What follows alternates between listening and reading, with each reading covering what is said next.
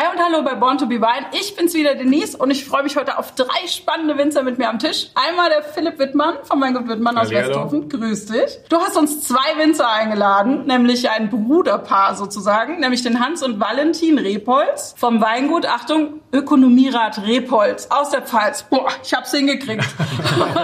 da kann man schon mal einen drauf trinken, ja. Ich habe heimlich geübt. Also, schön, schön, schön, dass ihr da seid. Wir haben auch schon was von euch im Glas, gell?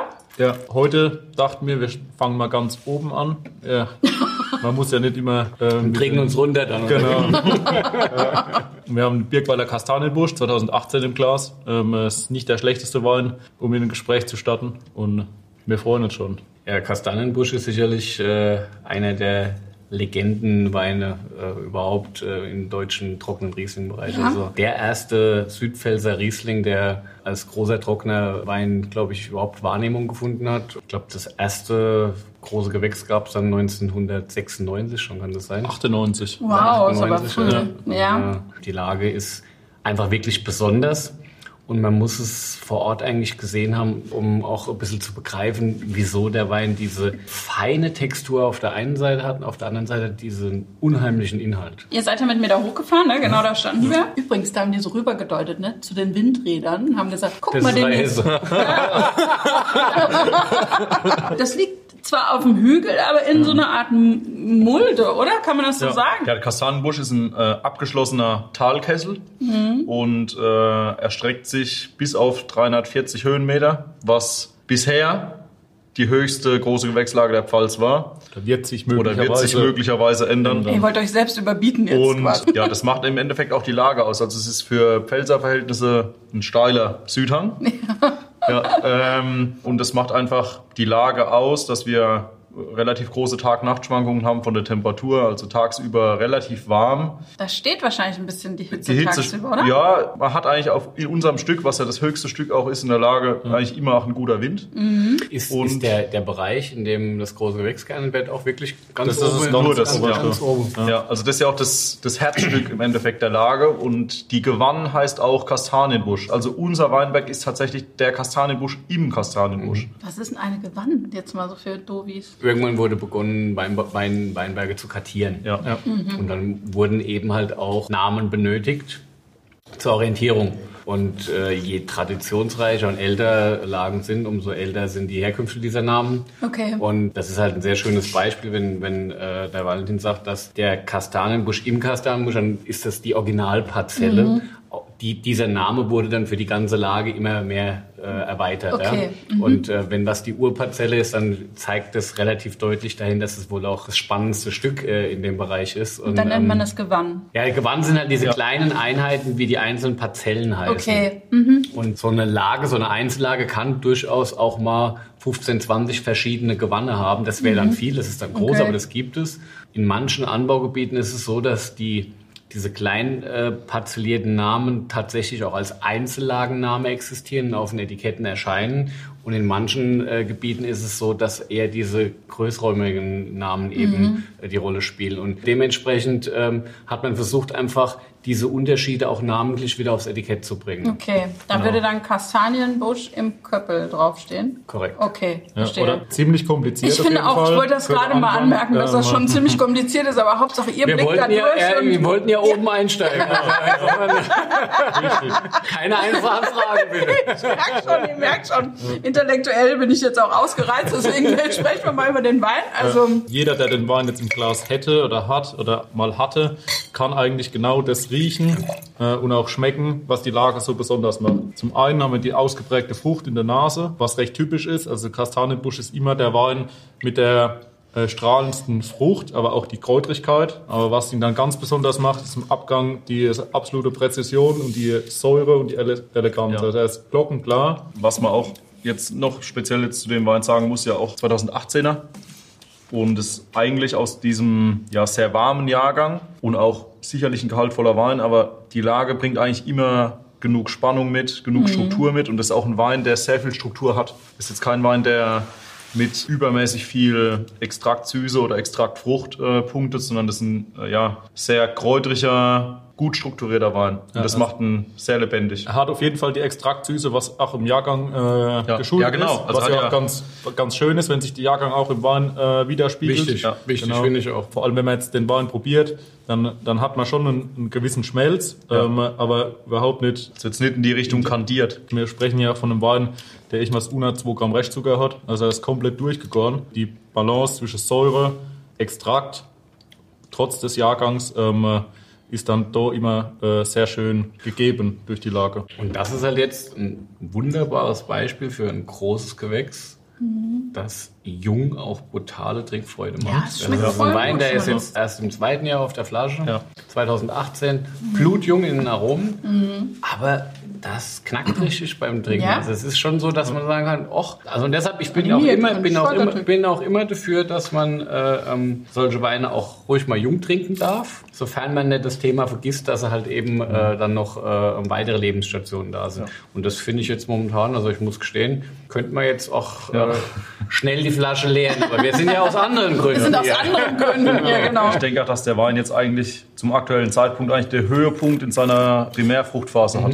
In seiner Jugendphase, bevor er sich verschließt. Also aktuell sind jetzt die 2017er, was auch ein gigantischer Jahrgang war, sind schon voll in dieser Teenagerphase drin, in der sie noch nicht wissen, äh, wie sie sich entwickeln sollen. Also wenn man jetzt einen 18er hat, kann man, kann man jetzt den ja, super gut trinken. Auch zum Essen geht es schon. 17 und 16 lässt man also besser zu. Besser jetzt noch liegen lassen. Also Zumindest bei zumindest uns, aber unsere Euren Weine. Ja. Ich wollte ja. gerade sagen, ich glaube, man muss tatsächlich äh, da differenzieren. Also wir hatten ja auch äh, mit dem Cornelis Dönhoff äh, Ja. ganz schön das äh, Reifethema diskutiert. Wir hatten, glaube ich, 17 Ja, äh, da war so gehabt ne? und der ist brutal offen gewesen Ja. und voll da. Ja. Und das hängt einfach zum einen von der Herkunft ab und zum anderen auch von der Arbeitsweise Mhm. des Winzers. Und da ist natürlich schon dann wieder, da sind die, die einzelnen Steuerungselemente da, wie Wein sich am Ende noch entwickelt. Und Mhm. das ist äh, mir immer auch schon in den Gesprächen mit eurem Vater Handwerk äh, aufgefallen, dass der Blick auf den Wein äh, für, für den Genusszeitpunkt bei euch sehr different ist im Vergleich zu, zu vielen anderen. Was glaubt ihr, woran das liegt? Oder wie würdet ihr das beschreiben? Ich denke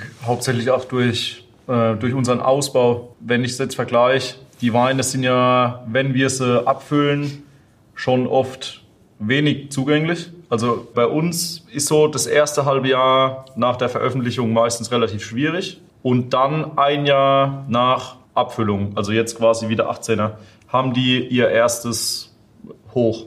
Aber liegt es dann an, den- sind die Lagen einfach anders? Ist, diese, ist da das Klima anders? Liegt es daran? Nee, oder in- in- geht ihr in anders dem, damit in um? dem Fall ist, ist das Handling des Winzers, glaube ich, das Handling. Entscheidende. Also das ist ja bei uns, ähm, was uns jetzt relativ stark von, von vielen äh, anderen Weingütern unterscheidet, ist, dass wir schon immer mit Maischestandzeit arbeiten. Das heißt, die Trauben kommen von der Handlese schnell ins Weingut, werden dort ähm, abgebärt, also die Beeren kommen vom Stiel weg, werden dann angequetscht und stehen in ihrem eigenen Saft für 24 Stunden. Und das bringt den Weinen erstens viel Extrakt, ähm, aber auch ein bisschen Gerbstoff noch mit. Ähm, äh, nach dieser Maischestandzeit ähm, und der Pressung ähm, ist der Most relativ stark, oder was heißt stark, er ist äh, oxidiert, ähm, was wir auch ganz bewusst ähm, so handhaben, da wir dann in ein extrem reduktives äh, Milieu gehen mit dem Edelstahlausbau. Für uns hat sich das Edelstahlgebinde einfach extrem bewährt, um die äh, Präzision in den Weinen sehr stark zu fokussieren. Und daher ist die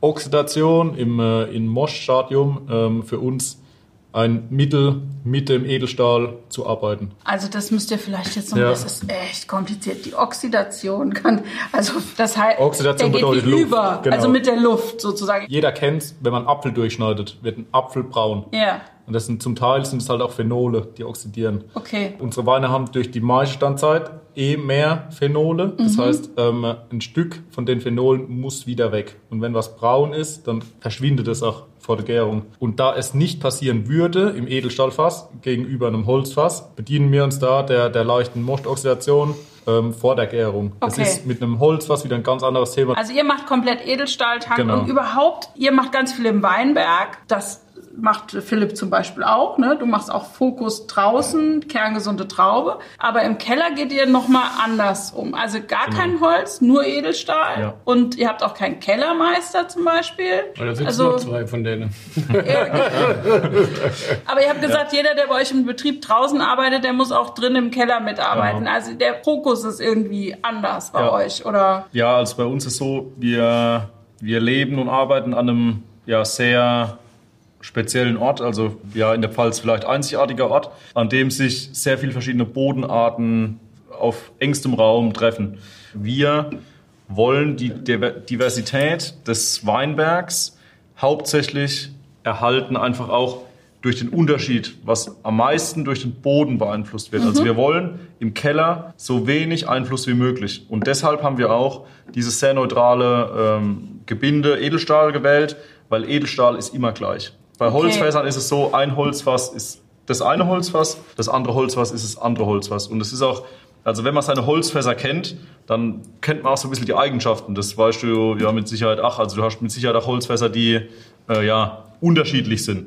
Ja, wobei wo, im, im Grunde bin ich bei dir, dass natürlich diese, diese Eigenschaften äh, existieren können. Ich sage aber auch, wenn man äh, mit dem Werkstoff Holz über lange Jahre extremst sorgfältig arbeitet, sind diese Unterschiede sehr, sehr gering.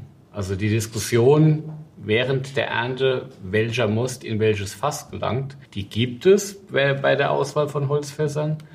Aber die nach dem Motto, des, der Moorstein kommt jetzt da rein, weil das ist so gut Fass. Ähm, jein. Also ich behaupte zu sagen, wir haben nur gute Fässer im Keller. Ja. Das ist bei all der Diskussion um den Ausbau im großen Holzfass, äh, also Fässer, die wirklich dann über ganz lange Zeiträume, teilweise über 100 Jahre verwendet werden. Diese Diskussion spielt dann eine Rolle, wenn die Holzfasspflege irgendwann mal vernachlässigt war. okay. Dann entstehen Unterschiede in der Typizität des Weins, die dabei rauskommen. Und es gibt natürlich auch, je nachdem, welcher Küfer die Weine gemacht, äh, die Fässer gemacht hat, äh, Fässer, die ihr Leben lang auch dem Wein was mitgeben. Ja, also das äh, ist, ist, ist auch so ein Thema. Ich sag mal so, ich bin jetzt so nach den letzten Jahren mittlerweile so weit, dass ich die Fässer, bei denen ich den Eindruck hatte, dass da fasseigene Zugabe zum Wein ist, die habe ich mittlerweile alle rausgeschmissen. Weil ich das nicht möchte. Ich, also für mich ist es so, dass das Holzfass Mittel zum Zweck ist, um eben diese Mikrooxidation während der Reifezeit mitzunehmen und nicht um aromatischen Einfluss auf den Wein zu nehmen. Und das ist im Prinzip äh, äh, der Ansatz, der dann letztendlich wieder äh, auch, auch eine Verbindung zwischen unseren Weinen schafft. Die Arbeit mit den Trauben in der Verarbeitung ist unterschiedlich gehandelt. Ja. Wir Wegen dieser aber, aber wir, spiel, wir spielen mit den gleichen Elementen. Wir spielen mit dem Thema Oxidation und Reduktion. Und da geht es am Ende eben um äh, Feinheit, Eleganz und Frische und Frucht. Und jetzt ist die Frage, wie rum du das zusammenbaust, damit hinterher ein Schuh draus wird. Ja. Nimm einen großen Lego-Kasten und den kannst du in vielfältiger Form zusammenbasteln. Und das ist die Arbeit von einem Winzer. Der eine baut links rum, der andere baut rechts rum. Und, und genau so kommen wir eben zu dem Punkt, Standzeit der auf den Schalen, äh, intensive äh, Situation äh, bei den Rebhölzern im Herbst, dann im Edelstahl Finesse, Feinheit, Eleganz, Puristik und nicht irgend, noch irgendwas, was querkommen darf. Ja, Ja, okay. und bei mir ist es dann tendenziell vielleicht so, dass ich sage, okay, ich gehe so ein bisschen einen Mittelweg, weil ich bin jetzt nicht auf maximale äh, äh, Reduktion und Fruchtexpression äh, äh, in der Traube aus, sondern äh, versuche das so, so ein bisschen dazwischen zu halten, weil es nach meinem Gefühl ist, mein Weg ist eben und habe dann eben aber nochmal so eine leichte Oxidationsphase über das Holzfass und äh, komme dann eben nach meinem Gefühl dabei raus, dass ich dann am Ende auch die Explosion vom Weinberg äh, am Ende wieder finde. Ja. Dann nimmst du jetzt den Dönhoffschen Wein, der mit noch einer etwas intensiveren Frucht äh, äh, im Wein arbeitet, wo vielleicht einfach in dieser ersten Phase diese primären Aromen noch mehr bewahrt werden. Also das Urtraubige halt schon in der Jugend in der Flasche auch schon Yippie sagt. Und trotzdem die Böden mit abbildet. Ohne Frage. Und deshalb sind es einfach nur es sind verschiedene Wege, äh, wie man sich ausdrücken äh, kann im Wein. Ja. Und der führt zu verschiedenen Stilen. Und äh, ich glaube, glaube, es gibt hier kein besser oder schlechter, sondern es ist eine, es, man kann Stilfragen stellen und kann natürlich, hat seine Vorlieben. Also ich zum Beispiel bin ein großer Rebholz-Trinker privat. Ja. Auch wenn ich äh, nicht so arbeiten würde. Ja. Ja, okay. Und so geht's, äh, glaube ich, äh, der gesamten Familie Repolz auch mit meinen Weinen. Ich glaube, meine Weine sind durchaus auch gern gesehen bei euch in, in der Familie. jeden Äh, Fall, ja. aber, Mal äh, nichts falsch sagen. aber man würde deshalb seine Arbeit auch nicht in die Richtung Ja. ändern wollen, ja, weil es Ja. einfach äh, Es ist ja auch alles, alles sind ja letztlich Unikate. Und Richtig, ihr ja. müsst ja auch alle für was anderes stehen. Also ich meine, äh, das kann man ja auch nicht über einen Kamm scheren, das Nee, meine ich. Und das ist, ja auch das, das- Gute daran. Das ist ja auch die Vielfalt, ähm, die der Philipp auch gerade schon angesprochen hat. Ähm, das sind jetzt drei, also drei Weinstile, wo du jetzt angesprochen hast. Für mich sind es auf jeden Fall auch Stile. Das ist Mhm. jetzt in Deutschland nicht so oft, dass ein Weingut oder Weingüter so äh, starke Stile haben wie jetzt äh, Dönhoff, Wittmann und auch wir. Ja, den, den Cornelius hätten wir eigentlich hier hinsetzen. Absolut. Weil, Weil- weil, war, vor allem auch deshalb, Valentin war, war bei Genau, Dönhoffs, äh, Hans Ja, war bei ja, mir, eben. das wäre wunderbar gepasst. Das wollte ich gerade sagen. Also, Genau. ähm, äh, ich war ja beim Philipp äh, auszubilden und für mich war das schon auf jeden Fall auch wahnsinnig interessant zu sehen. Und auch das war auch ein großer Punkt, wo ich gemerkt habe, okay, man kann viel Sachen anders machen. äh, Auch in der Weinbereitung. Äh, Aber letzten Endes kommt trotzdem, wenn man es gut macht, ein qualitativ sehr hochwertiges, ein eigenständiges Produkt Ja. raus. Deswegen wird es nie funktionieren, wenn jetzt ein äh, Auszubildende in einem, in einem Spitzenweingut ist und sagt, äh, okay, ich mache jetzt alles genau wie der. Man hat natürlich auch wieder andere Lagen, andere Weinberge und so weiter und so fort und da wird ein komplett anderes Produkt rauskommen. Du musst halt das Wissen abstrahieren, das du da gelernt Richtig. hast. Du musst deinen Weg finden. Aber was ist denn der Philipp so für ein Chef? Wie ist denn das da, wenn man seine Ausbildung macht? Das war, war auf jeden Fall eine gute Zeit. Wir sind ja die nächsten vorhin durch Westhofen äh, Bist du hierher gefahren. unterm Tisch? Oder? Ich habe einen Moment überlegt. Und äh, das war dann ganz witzig. Da habe ich gesagt, ah, guck mal da, da ist der, da ist der, der Grieche auf dem Weg, wo ich mit meinem Mitauszubildenden einmal die Woche zu Gast war. Da ist da die Metzgerei, wo wir immer waren. Äh, also das ist auf jeden Fall eine Zeit, wo ich gern zurückdenke. Und der Philipp als Chef, da gibt's die, die harte Hand, aber auch die weiche Hand. Also wenn man mal wieder ein bisschen härter dran genommen wurde, da wurde man auch wieder abends beim, äh, wenn Bayern München gespielt hat oder der FCK, wenn die noch in äh, fernsehübertragbaren Ligen gespielt haben, mit einer Flasche Wein belohnt und äh, das war dann äh, äh, auf jeden Fall richtig spaßig. Ja. Worauf legst du denn Wert, Philipp, in der Ausbildung? Was muss denn der Winzernachwuchs sozusagen Also mitbringen und lernen ich, bei ich dir? glaube, wir äh, im, im Weinbau äh, haben in der Ausbildung nicht ganz dieses klassische Bild der Ausbildung wie in vielen anderen Berufen, weil oft ist es so, dass Kinder von selbstständigen Unternehmern, von Winzern zu anderen äh, äh, gehen, um zu lernen, um dann wieder nach Hause zu gehen. Ausbildung in der Wirtschaft im Allgemeinen funktioniert so, dass man oft sich die Leute ausbildet, die man später eben halt auch in seinem eigenen Betrieb dann wieder einsetzen will. Und das macht erst erstmal grundsätzlich einen Unterschied. Und insofern entsteht dadurch eine besondere Situation. Und zum Zweiten ist es so, dass es bei uns im Weinbau üblich ist, dass man nicht unbedingt seine komplette Ausbildungszeit bei einem Betrieb macht, sondern sogar in der Lehrzeit im Extremfall jedes Jahr wechselt oder aber zumindest äh, zwei Wechsel oder so hat während der Ausbildungszeit, um einfach möglichst viele Eindrücke zu sammeln. Und ähm, das bedeutet, dass es für das Weingut, das ausbildet, schon auch einen Aufwand darstellt, weil du bringst im Prinzip jemanden ein ganzes Jahr lang jeden einzelnen Arbeitsschritt, so wie du ihn gern ausgeführt hättest, bei. Und dann ist und, er weg. Mhm. und erzählst warum. Ja. Und dann ist er weg. Ja. Und insofern ist das schon so, dass der Input, ich meine, ihr kennt das auch, ihr bildet ja auch schon ewig aus, da haben sie ja, ich weiß nicht, wie viele Lehrlinge er schon hatte, aber... Deutlich über 100. äh, Ja, also Wow. er ist mit Sicherheit einer der bedeutendsten okay. Winzerausbilder der Pfalz. Das ist schon ein, ein, ein, großes Fund, was du letztendlich mit auf den Weg geben kannst.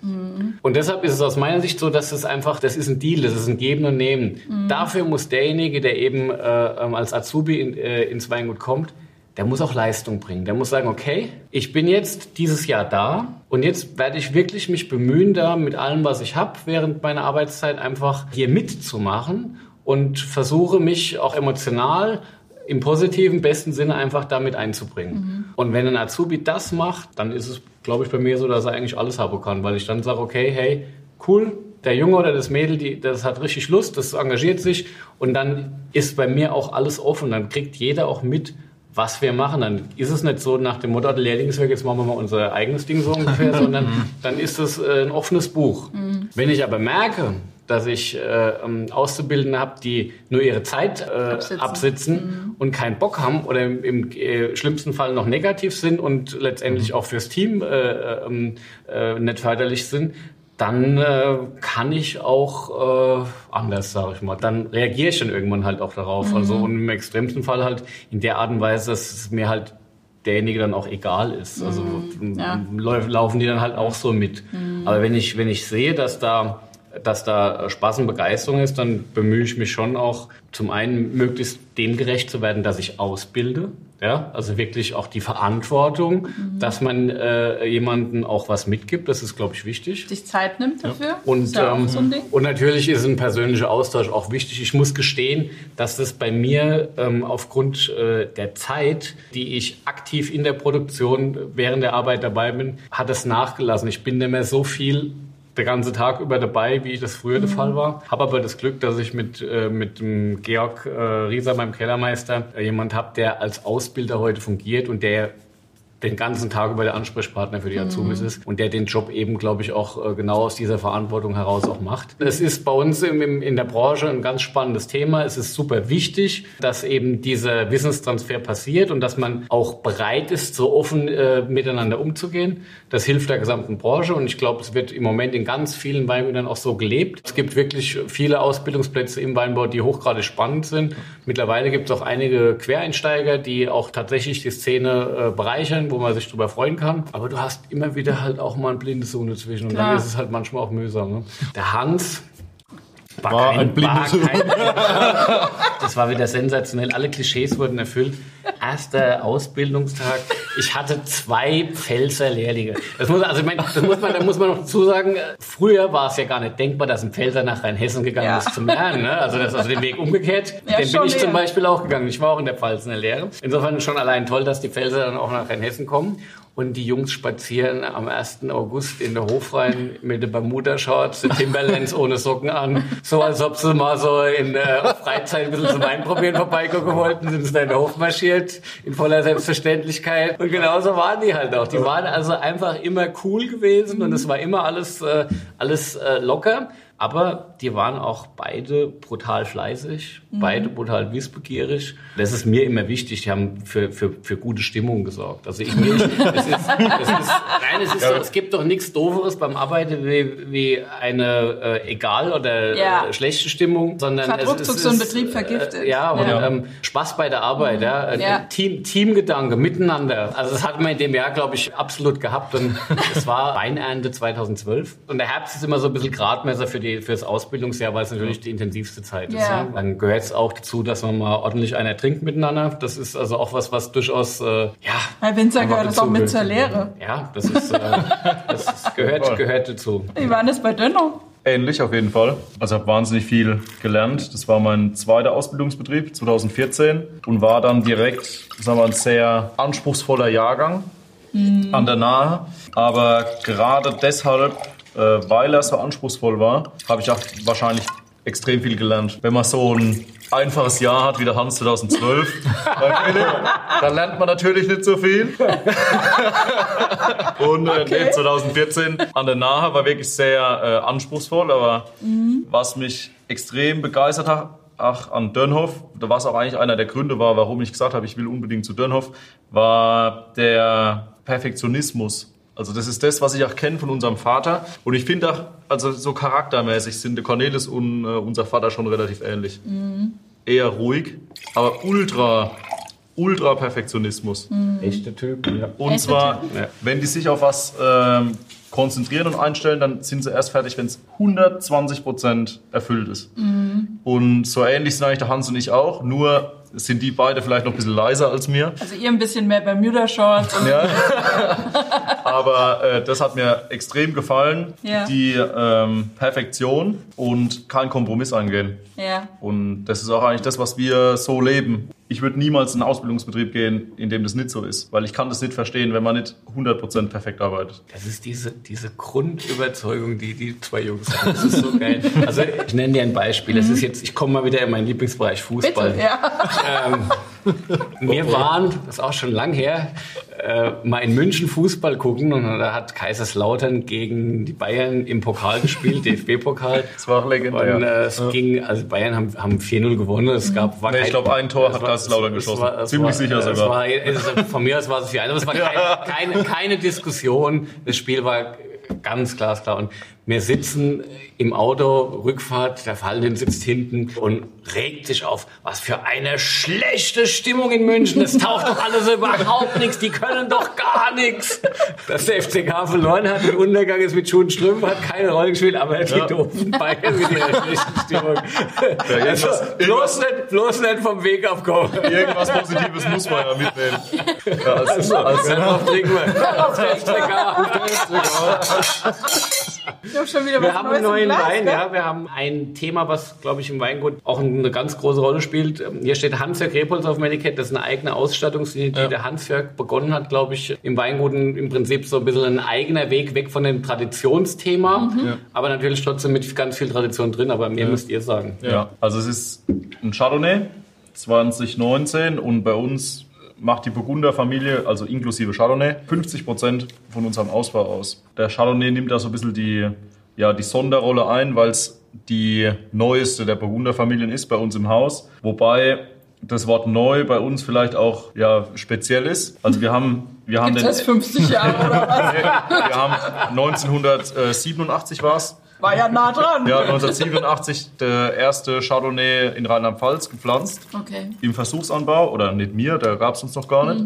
Seit 1989 hat unser Vater diesen Chardonnay auch mit dieser Ausstattung ähm, bei uns im Weingut geführt. Und das hat einfach den Hintergrund, bei uns im Weingut sind eigentlich äh, die Weine ja sehr rebsortentypisch, sehr lagentypisch und sehr jahrgangstypisch und alles sehr hochprämierte ähm, ja, Prädikatsweine gewesen. Und auch alle naturrein. Ende der 80er Jahre hat unser Vater einfach in der Zeit gedacht, es ist vielleicht mal Zeit für was Neues, weil 80er Jahre waren jetzt nicht unbedingt die besonders äh, trendigen Jahre für deutschen Wein. Also es war eine andere Zeit. Und da musste mal ein bisschen frische Wind äh, rein. Ich meine, das Etikett ist für Ende 80 schon noch Avantgarde. Ja. Ne? Das, Ja, ist, das, ist- geil. ist Ist das reduziert. nicht mehr geändert? Nee, ist nicht mehr geändert. Ach so, das, Dann ich hat dachte, das er- ist jetzt so ganz neues Design oder so.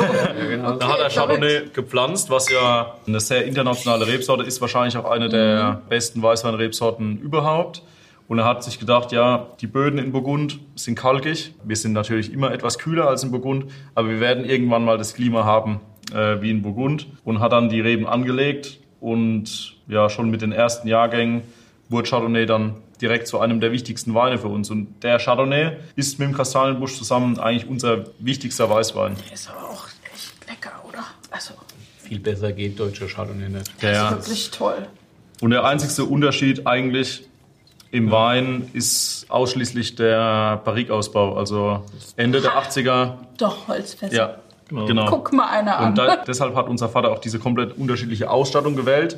Ende der 80er Jahre waren Barrikweine nicht mal Qualitätsweine. Das heißt, es waren Landweine. okay. Und das, das war eigentlich genau die Entwicklung, die mittlerweile mit den, mit den Naturweinen gemacht wird. Das war eine, eine Qualitätsweinprüfung bestehen. Schmeckbares Holz galt als Fastton, ähm, wurde nicht als Qualitätswein Weinfehler. zugelassen, als, als Weinfeder. Dementsprechend musste da eine zweite Weinlinie her, um separat neben dem Weingut herzulaufen, weil das waren halt Tafelweine. Ja. Ja, und zwar die Angst von unserer Großmutter, dass unsere sehr traditionellen Kunden, die ja diesen Weinstil Rebholz kennen und auch schätzen, dann denken, was machen die jetzt? Spinnen die, drehen die komplett durch. Und äh, also wir sind wahnsinnig glücklich damit, dass er das getrennt hat. Auch optisch. Wir haben das bis heute komplett getrennt. Also bei uns gibt es keinen Wein dazwischen. Entweder Barrique oder Edelstahl. Also es gibt nichts dazwischen. Aber ihr habt jetzt gerade was Schönes gesagt. Wir hätten uns vielleicht gedacht, die Rebhölzer, die spinnen jetzt komplett, weil das war damals schon eine richtige Marke, ne? Ja, Also das ist eigentlich, Eigentlich schon. der Vater in ist, der Szene, sicher. kann man jetzt mal sagen, der Vater ist eigentlich schon so ein richtiger Superstar der Winzer gewesen und ist es heute noch? Das kann man Das, sagen, ne? das denke ich jetzt eher nicht aufgrund dessen, dass die Südpfalz einfach zu dem Zeitpunkt noch nicht bekannt war. Also es war, natürlich gab es dann große Spezialisten, die äh, Rebholz kannten ähm, und das dann auch gekauft haben. Gab es ja dann auch schon seit der 40er, wo unser Urgroßvater angefangen hat. Den Bekanntheitsgrad, wo wir jetzt mittlerweile haben im deutschen Markt, oder auch, dass generell mal die Südpfalz, ähm, die Oberhart auf die Landkarte gekommen ist, ähm, das war dann relativ neu. Das war ja dann auch mit dem VDP. Also nur als ganz grober Beispiel. Unser Vater war Anfang der 90er der erste Winzer aus der Südpfalz, äh, wo man sich mal überlegt hat, den in der VDP aufzunehmen, weil das die nicht die Mittelhart war. Das Herzstück der aber, Pfalz. aber nichtsdestotrotz gilt natürlich, dass das Weingut Ökonomierat Repolz letztendlich äh, schon ein qualitatives Flaggschiff Ja. äh, in seiner Region war, seine Kunden hatte, Ja, seine klar. Weinvermarktung hatte, zu einem Zeitpunkt, als ganz, ganz viele noch nicht darüber nachgedacht haben, was es eigentlich überhaupt bedeutet, Wein in Flaschen zu füllen und selbst zu vermarkten. Also Ja, das- ähm, das ist schon, ist schon auch, muss man in dem Kontext der Zeit sehen. Ja. Der Hans-Jörg, der ist dann schon, glaube ich, insgesamt ziemlich durchgestartet, wenn du jetzt das Zeitfenster nimmst. Es war nicht einfach, glaube ich, für ihn am Anfang, gell? Äh, oder? Also, weil, Ja, also er wurde ja so ein bisschen ins kalte Wasser geworfen. Also unser Großvater ist sehr früh gestorben, mit 58 Jahren. So. Und äh, unser äh, Vater war 19 Jahre alt und hat dann damals in der Ausbildung zusammen mit unserer Großmutter das Weingut von jetzt auf nachher übernommen und äh, auch die volle Verantwortung gehabt für den Ausbau. Also unsere Großmutter war natürlich die äh, Unterstützung im Verkauf und in der Betriebsführung, aber unser Vater hat von jetzt auf nachher die volle Verantwortung gehabt in der Produktion. Es ist auch so, dass dieser traditionelle Weinstil, äh, den auch unser Urgroßvater eingeführt hat, also es ist ja schon ja, ein bisschen spezieller und äh, intellektueller, was, wie er sich auch immer ausgedrückt hat. Es sind keine, keine Weine, die jetzt gemacht sind für den, einfach für den Konsum, dass man jetzt die Flasche aufmacht und trinkt und sich nichts dabei denkt, sondern jede Flasche Wein ist damals auch entstanden mit einem gewissen Gedanke. Also er hat sich immer Gedanken drüber gemacht und warum er sowas macht. Also wir fahren kein Schema, wir haben zwar eine Tradition und einen Stil, aber wir machen uns immer noch Gedanken, warum wir es machen. Ja. Und das bringt uns auch immer wieder über diverse Experimente dazu, diesen Weg zu perfektionieren. Und der Gedanke, was wir machen wollen, wir haben zwar ein Ziel und das steht fest. Und das ist ein herkunftsbezogener Wein zu machen. Herkunft, Lage und äh, Jahrgang soll schmeckbar sein. Da gibt es diverse Wege, aber schon eigentlich das, was unser Urgroßvater, der ja studierter Förster war, direkt nach dem Krieg gemacht hat, diese naturreine, ausschließlich naturreine Weine, ohne jede Zusätze, außer Schwefel, also das ist ja auch ein Zusatz, auszubauen. Das war, das war komplett was Neues eigentlich. Also es war total selten und vor allem auch in der, in der Südpfalz selten. Und das hat sich auch so dann bis heute erhalten. Auch der Vater hat sich stur durchgebissen, weil das war ja, also damals einen trockenen Ja, Wein war zu machen, war ja sauschwierig in der Zeit, oder? Ja, das war zwischenzeitlich total, ähm, ja, total speziell. Und ähm, das waren ja auch andere klimatische Bedingungen. Da hat man ja noch ganz andere Säurewerte gehabt, ganz andere Öchslewerte. Wir haben ja heute jetzt eigentlich jedes Jahr mehr als ausreichend Zucker in den Trauben und haben auch ausreichend gehaltvolle Weine, Ja. die die Säure abpuffern. Also in der 80er Jahre gab es total schwierige Jahrgänge. In einem Kundenbrief, den wir ja auch schon seit den 40er Jahren haben, gab es einen Absatz drin, in den äh, unsere Großmutter reingeschrieben hat, dass der, ich glaube, es war was 84, oder 86, 86 war auch hat. Also es sind 84 oder 86er, das war ein Liter Wein aus dem Kastanienbusch, weil mehr wurde es nicht. Dass dieser Wein nicht bestellt werden sollte, ohne ihn vorher probiert gehabt zu haben, dass selbst für eingetrunkene Rebholztrinker der Wein eine Herausforderung darstellt.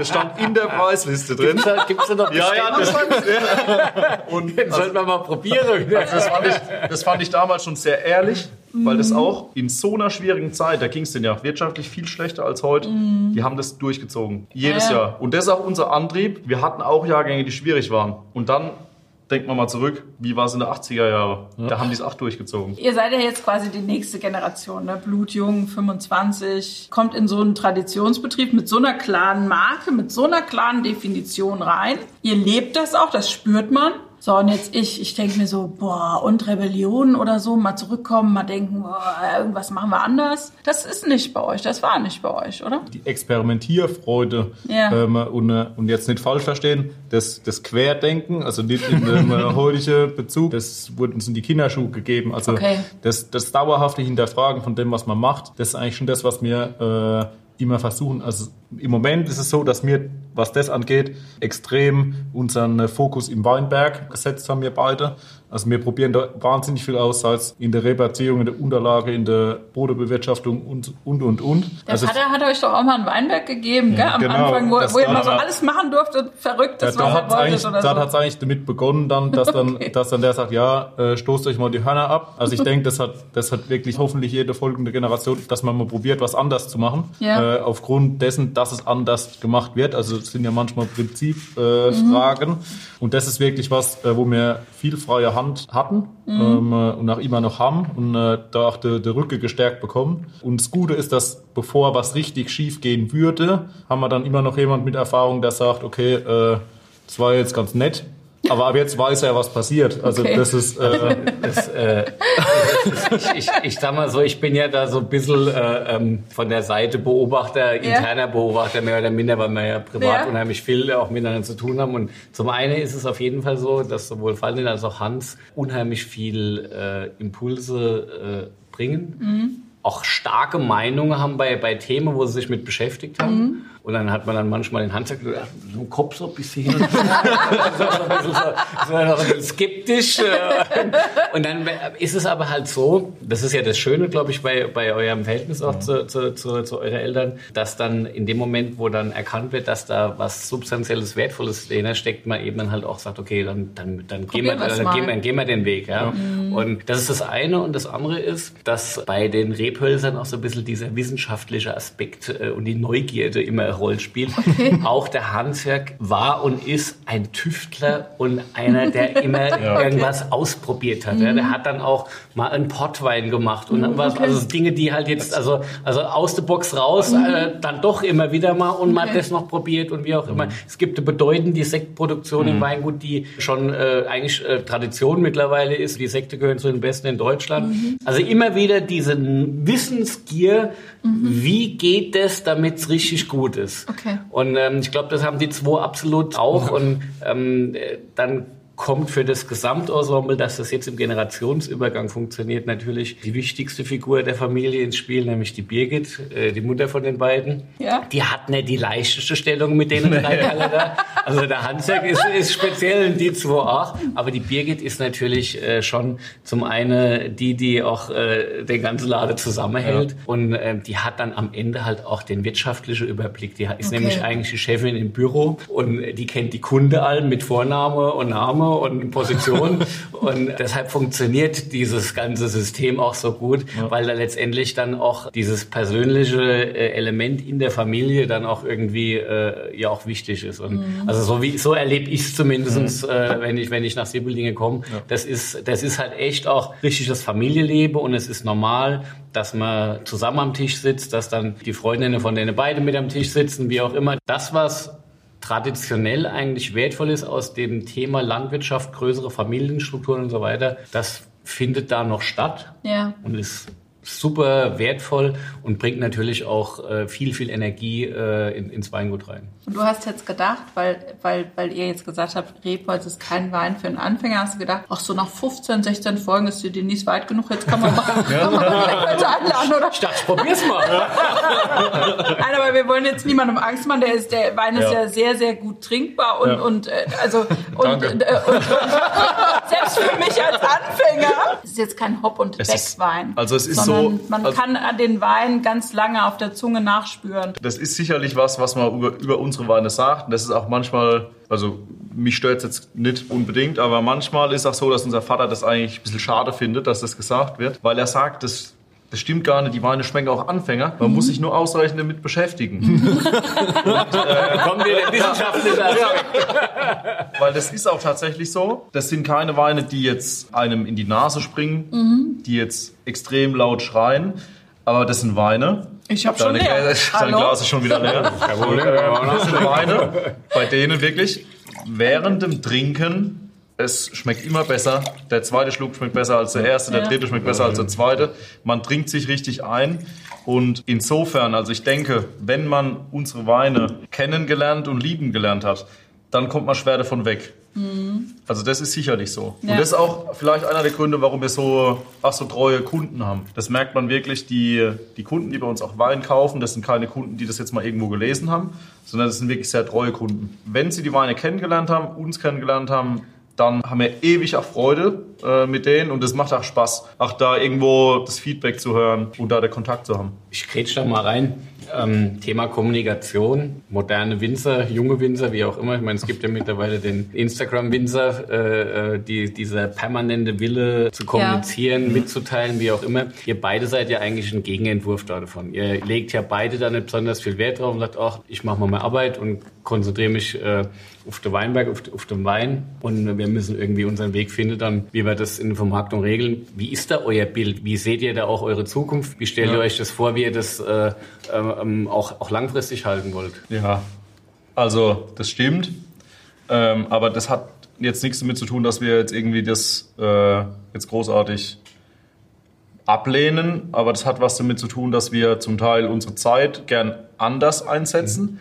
Aber auch damit, dass man gern, wenn man in Kontakt mit Kunden tritt, mit Leuten tritt, dann auch nicht nur oberflächlich, sondern also man will teilweise ein bisschen mehr erzählen. Und äh, das Problem ist oft in Medien, vor allem jetzt diese, also jetzt äh, Instagram und sonst was, dass es oft nur sehr oberflächlich ist und das ist halt und das ist auch vielleicht was, was uns total unterscheidet, auch zum Teil wirklich scheinheilig ist. Also viele Leute stellen was dar, was sie nicht sind. Da sind wir so das Gegenteil davon. Also bevor wir irgendwas erzählen würden, was wir nicht sind, das würden wir nie machen, niemand von uns. Wir treten lieber direkt in Kontakt ähm, und erzählen und, äh, und zeigen. Aber nichtsdestotrotz ist es sehr wichtig, die Medien mitzunehmen. Machen wir auch. Wir versuchen das qualitativ zu machen und nicht quantitativ. Also wir wollen die Leute nicht äh, zuspammen. Ja. Und also das machen wir ähm, äh, klein, aber, aber fein, sage ich mal in Anführungsstrichen. Das machen wir auch äh, dann, äh, dann alles selbst und so, wie es uns Spaß macht. Ja. Jetzt seid ihr ja bei uns jetzt. Ja, also genau. Kann Genau. gar nichts mehr schief gehen.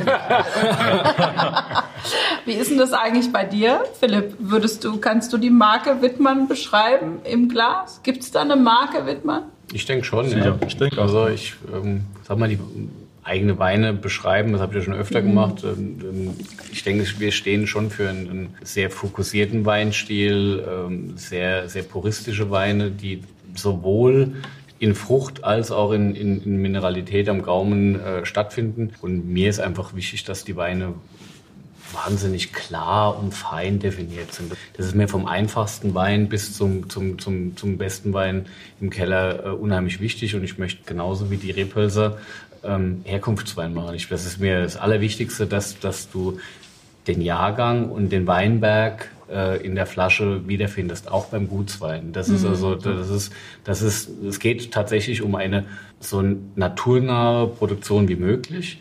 Nichtsdestotrotz ist die Rebe eine Kulturpflanze und wir Winzer beeinflussen. Ich glaube, Wittmann, in diesem Kontext findet Wittmann statt. Und ich glaube, in diesem Kontext ist es auch so, dass wir uns auch treu sind und dass wir auch konsequent sind. Und ich sag mal so, in meinem Werdegang hat mir zum Beispiel auch der Hans-Jörg Rebholz war für mich eins, eins der großen Vorbilder. Ja? Also diese Klarheit äh, in der Kommunikation, in, das, in, in, in der Schaffenskraft. Ich meine, ihr habt zwar ein breites Portfolio an Weinen, was ihr macht, aber die, die, die, die, die Grundelemente, worum es geht, die sind bei Rebholz klar definiert. Und das sind so, das ist, das ist, glaube ich, was, was, was wir auch in unserem betrieblichen Inhalt teilen, dass wir eine klare Definition haben, worum es geht.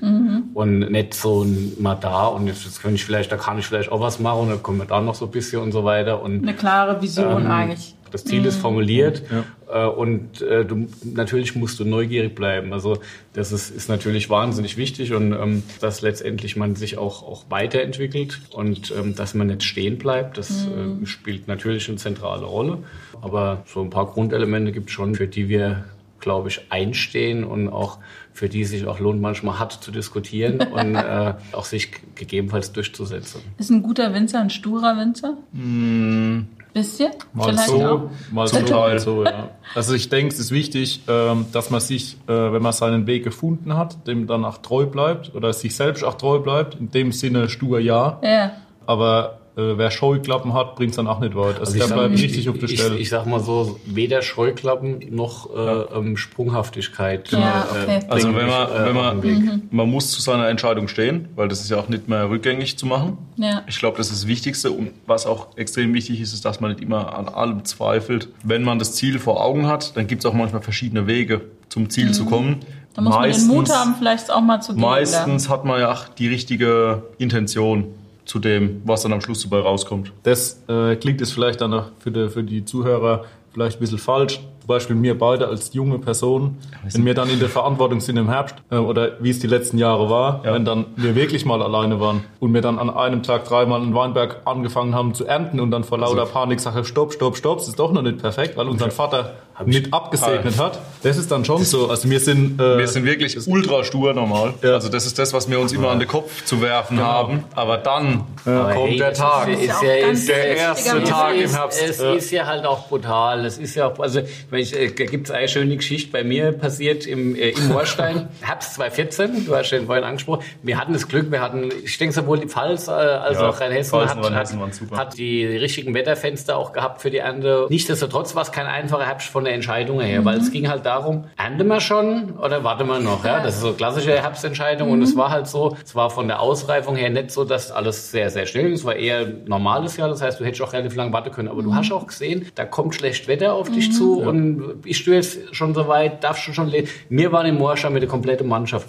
Ich hatte aus Norwegen einen Journalist äh, da gehabt und das kann ich im Herbst eigentlich kaum. überhaupt nicht Ja, gebrauchen. glaub und es ging nicht anders. Das war der, der, der, der war halt da. Der hat auch gefilmt, wie auch immer. Gott sei Dank war es eine One-Man-Show und nicht irgendwie ein ganzes Team, weil dann, das kann ich überhaupt nicht leiden.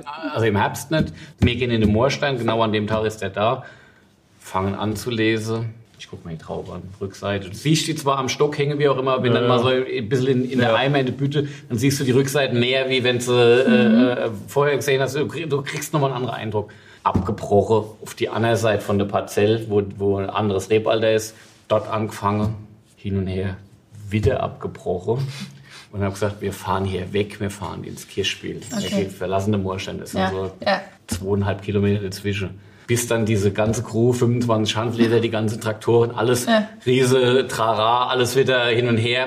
Und dann ging es Abmarsch Richtung Kirchspiel. Ich natürlich vorneweg schon gebraucht, Ja. weil ich wollte natürlich vorher im Kirchspiel nochmal sein und nochmal da. klar, Weil ich hatte jetzt das Problem, ich hatte diese, diese gefräßige Raube, ne, meine, meine Erntehelfer, die lesen wollen, Ja. die hatte ich im Rücken und ich musste jetzt äh, äh, sagen, hier, Und so, dann da geht's weiter. Oh so, den habe ich aber in der Zeit vergessen.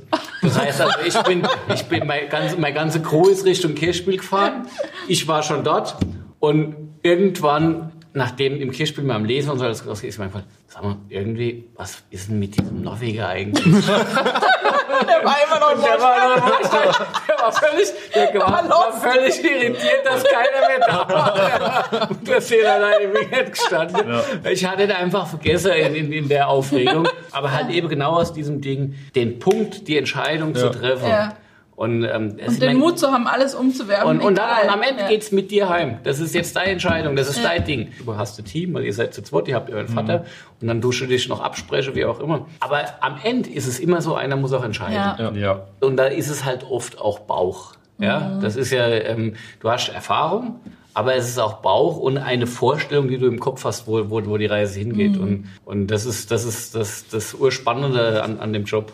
Genau. Aber das macht einen auch sympathisch, dass man sich da mal kurz unsicher ist, gerade wenn man anfängt. Ich meine, du kannst ja, nicht bei allem sofort das, super sicher das Gute sein. ist bei, äh, eigentlich beim Hans und bei mir, wir hatten auch, was diese Leseentscheidung angeht, noch nie jetzt den Punkt, einer sagt warten, einer sagt lesen. Ja. Bei uns Okay. war es immer so, dass wir beide wirklich dasselbe gedacht haben.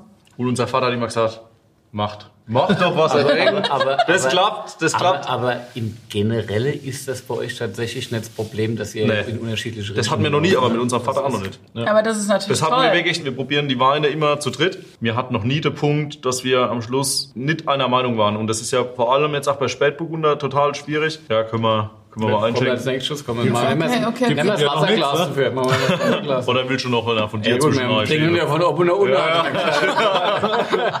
Nee, bei Spätburgunder, wenn man so viele verschiedene Barrikfässer hat, dann danach schaut, Das Küvettieren, ne? das küvettiert. Also jeder hat so ein bisschen seinen anderen Weg. Wir hatten noch nie am Schluss die Situation, dass wir gesagt haben, okay, Mein Vater sagt, seins ist am besten, Hans sagt, seins ist am besten und ich sag, meins ist am besten. Das es war immer schwierig. so, dass jeder natürlich das Beste will, Mhm. aber wir haben immer gesagt, okay, das ist das Beste. Und da waren wir uns noch nie nicht einig. Da kann der eine auch sagen, dass der andere das besser Und äh, da haben wir vielleicht auch eine sehr ähnliche Vorstellung von dem, was uns schmeckt. Okay. Und das ist, da darf man nicht ja. verkopft Das dran gehen. dann, Das ist das Wichtigste überhaupt. Es ist ja dann auch vor allem ganz, ganz wichtig, wenn man hinter, also man muss ja auch hinter den Weinen stehen. Also wenn gerade in einem, äh, in einem Familienunternehmen oder in einem Familienweingut, wenn dann äh, die Hälfte nicht hinter den Beinen steht ähm, oder sagt, man hätte es anders machen können oder äh, es wäre anders besser gewesen, dann können auch ko- äh, große Konflikte entstehen. Bisher hat man da sehr viel Glück. Ich denke, das wird auch in der Zukunft nicht anders sein.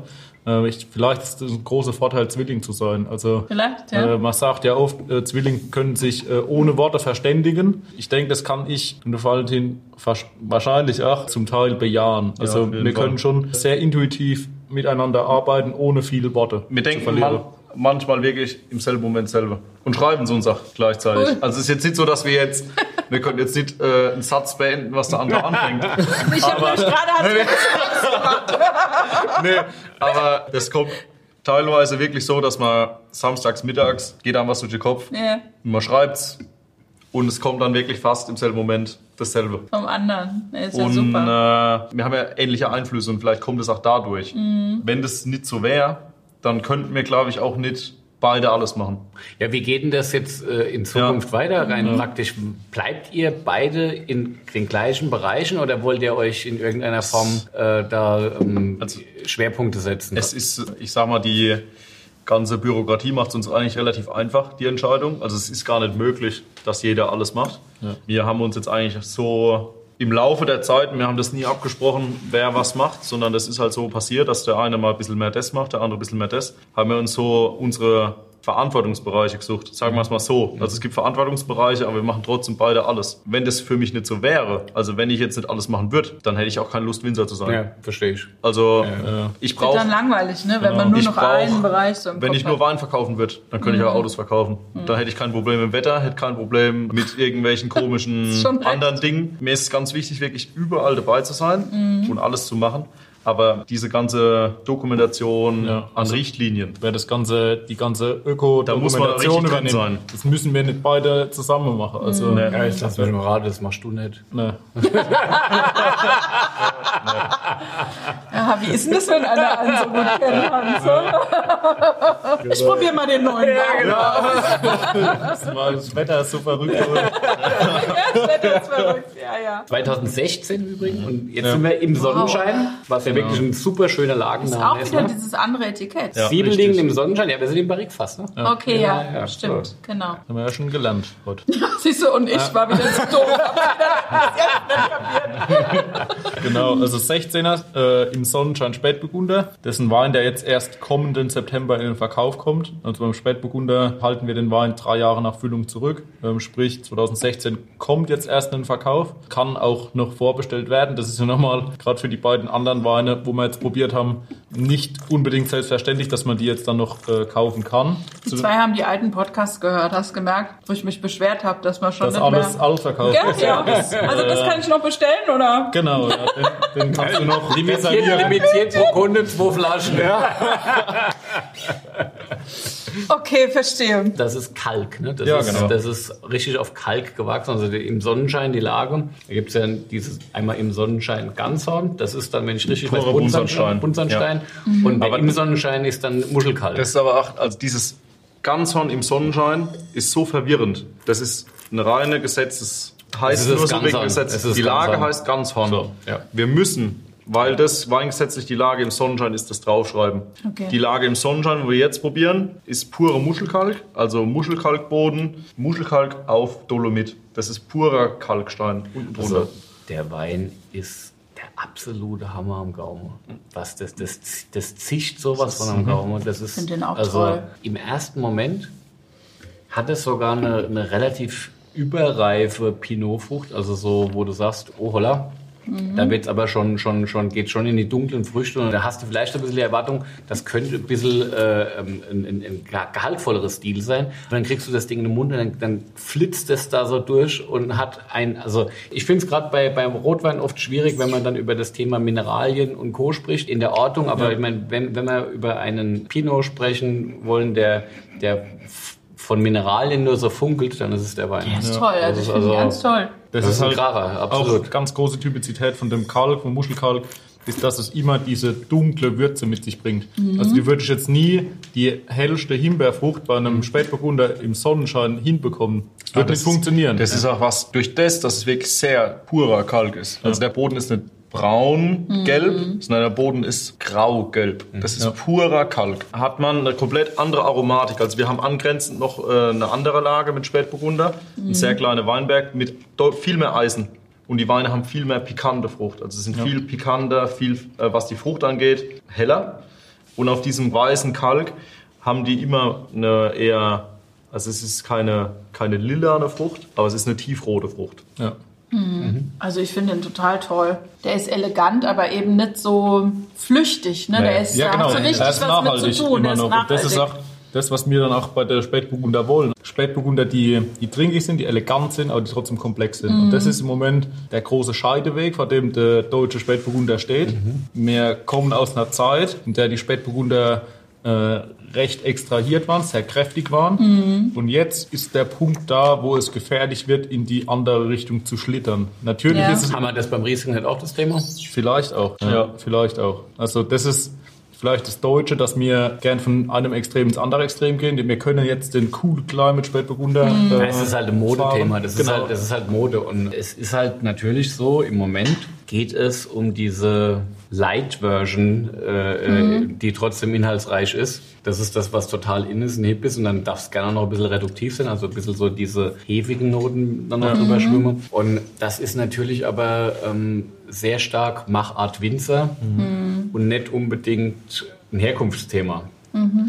Ja, und deshalb. Ähm, Also musst du viel eingreifen eigentlich. insofern, Jein, also ich denke eigentlich eher nicht, aber das ist extrem abhängig von der Region, wo es herkommt. Okay. Es macht zum Beispiel keinen Sinn, wenn ich in einer heißen Region bin, in einer heißen Lage, Mhm. den leichtesten Spätburgunder Deutschlands zu machen. Das macht einfach keinen Sinn. Man bringt. Ja. den Wein in eine Richtung, wo er nicht hingehen will. ja. Und das schmeckt am Schluss auch nicht. Aber wenn ich jetzt irgendwie in einer kühlen Region bin, dann funktioniert das sicherlich. Also ich denke, das ist ja, auch ja, wie die Jahrgänge sind. Das ist Ja. genau auf die Jahrgänge Also wenn ich jetzt, wenn ich jetzt auf einmal in einer Lage, in der ich jetzt vielleicht 20 Jahre lang Spätburgunder gemacht habe, äh, die extrem fett waren und reif waren, weil es jedes Jahr so ist, auf einmal fast schon dünne Spätburgunder mache, Genau, ja. dann ist das eine Sache, die bewusst vom Winzer so gemacht wird. Und ich denke, in dem Moment, wo der Winzer irgendwas in eine Richtung lenkt, ist es schon fast zu viel Einfluss vom Winzer. Also man muss die du dazu Vorzüge?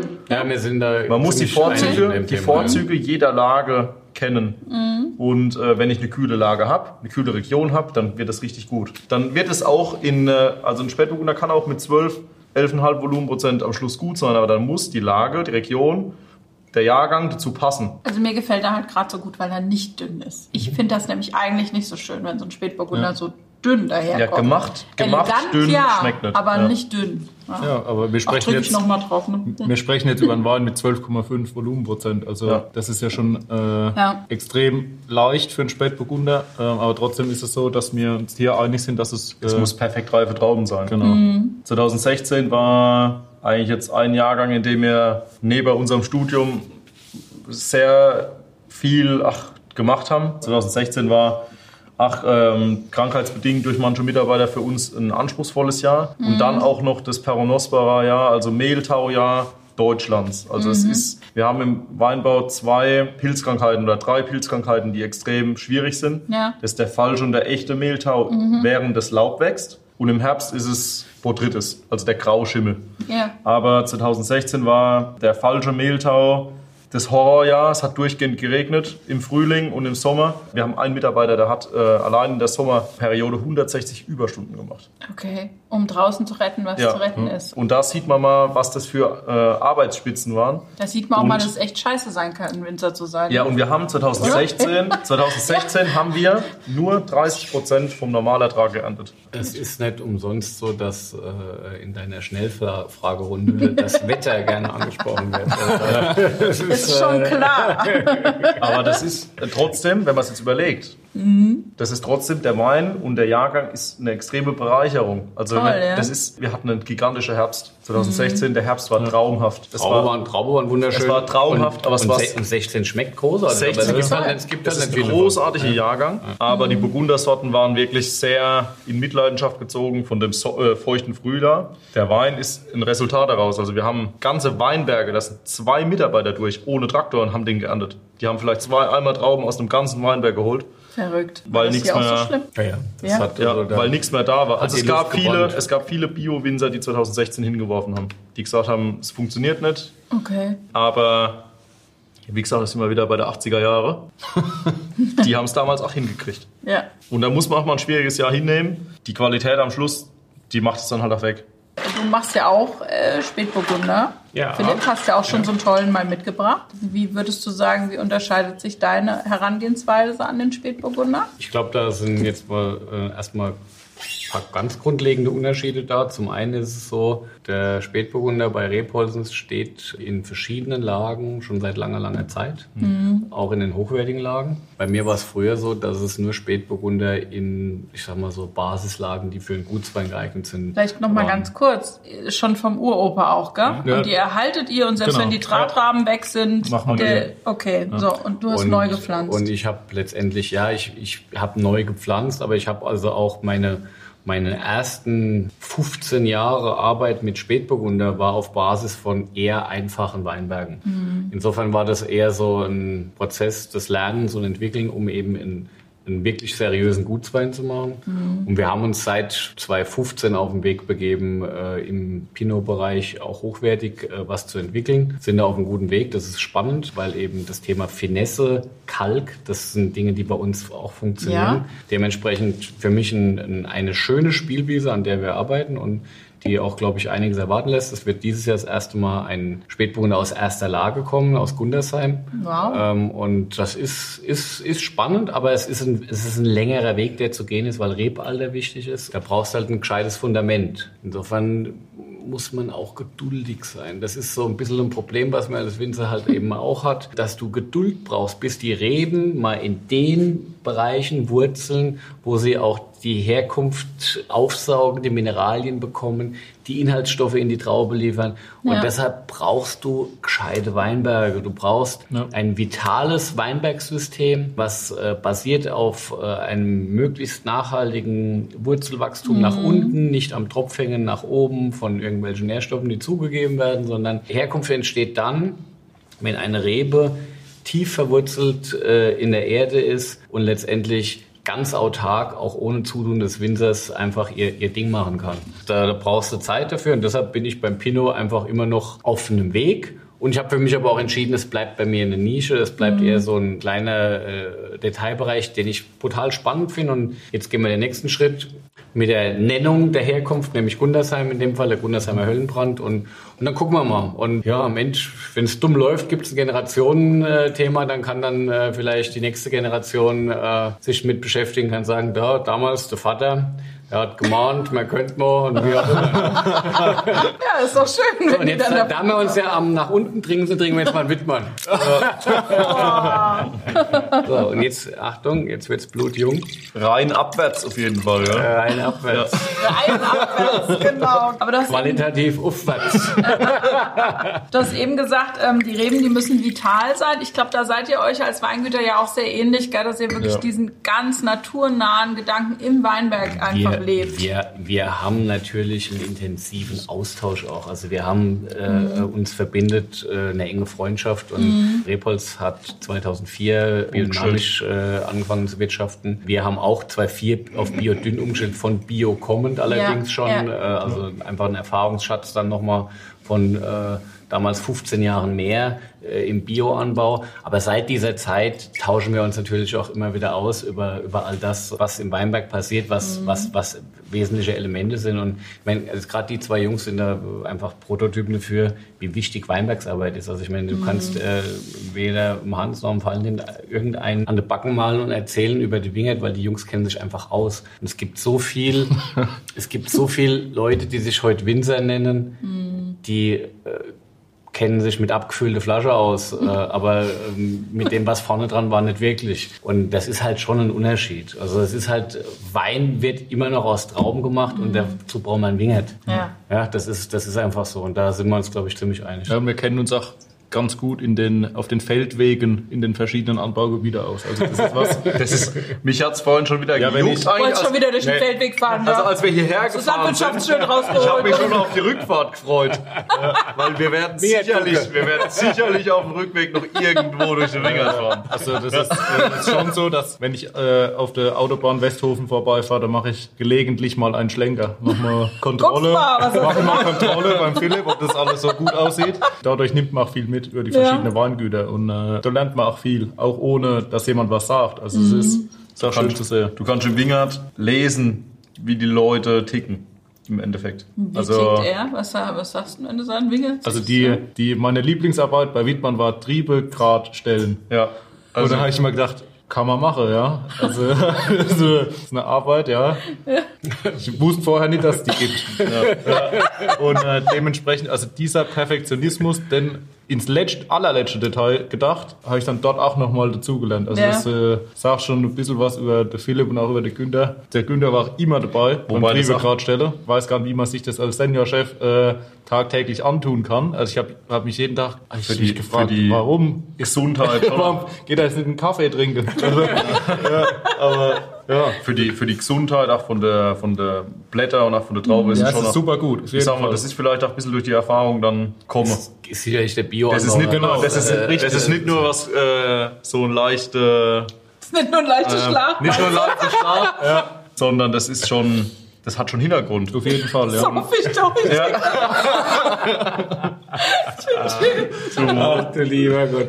Also wir haben jetzt äh, ein 20er, also mhm. was, was jetzt tatsächlich gerade frisch abgefüllt ist, aber ich dachte, ähm, das ist ja doch ganz interessant, auch mal über den jüngsten Jahrgang zu sprechen. Vom Kalkstein Riesling. Mhm. Ein Wein, der letztendlich aus den guten Lagen kommt, aber dort dann eher die jüngeren Reben sind. Mhm. Also du merkst schon, das zischt am Gaumen auch wieder vom ja. Kalk, das hat den Zug. Und natürlich als ganz junger Wein auch äh, eine primäre Fruchtaromatik, die relativ laut ist im Moment. Das kannst du im Sommer gut gekühlt durchaus auch mal so als junge Wein Yippie ja. aber der Wein kann auch 10, 15 Jahre. Ja? Das ist, ist also nicht so, dass der... Ist ein Ortswein oder was ist das Also der ist nominell ist er sogar in der Gutsweinschiene einsortiert, okay. aber korrekterweise wäre es eher das, was ein Ortswein darstellt. Ja. Also sein Herkunftswein. Der heißt vom Kalkstein, weil er eben aus den kalkigen Lagen kommt. Schön. Wir haben, beide haben den Wein das letzte Mal probiert äh, als Fassprobe. Ah, okay. Genau den Wein, wenn ich mich noch gut erinnere. Und das ist gut vorbereitet auf die Folge. Ne? Ja, ja, natürlich. Äh, ja.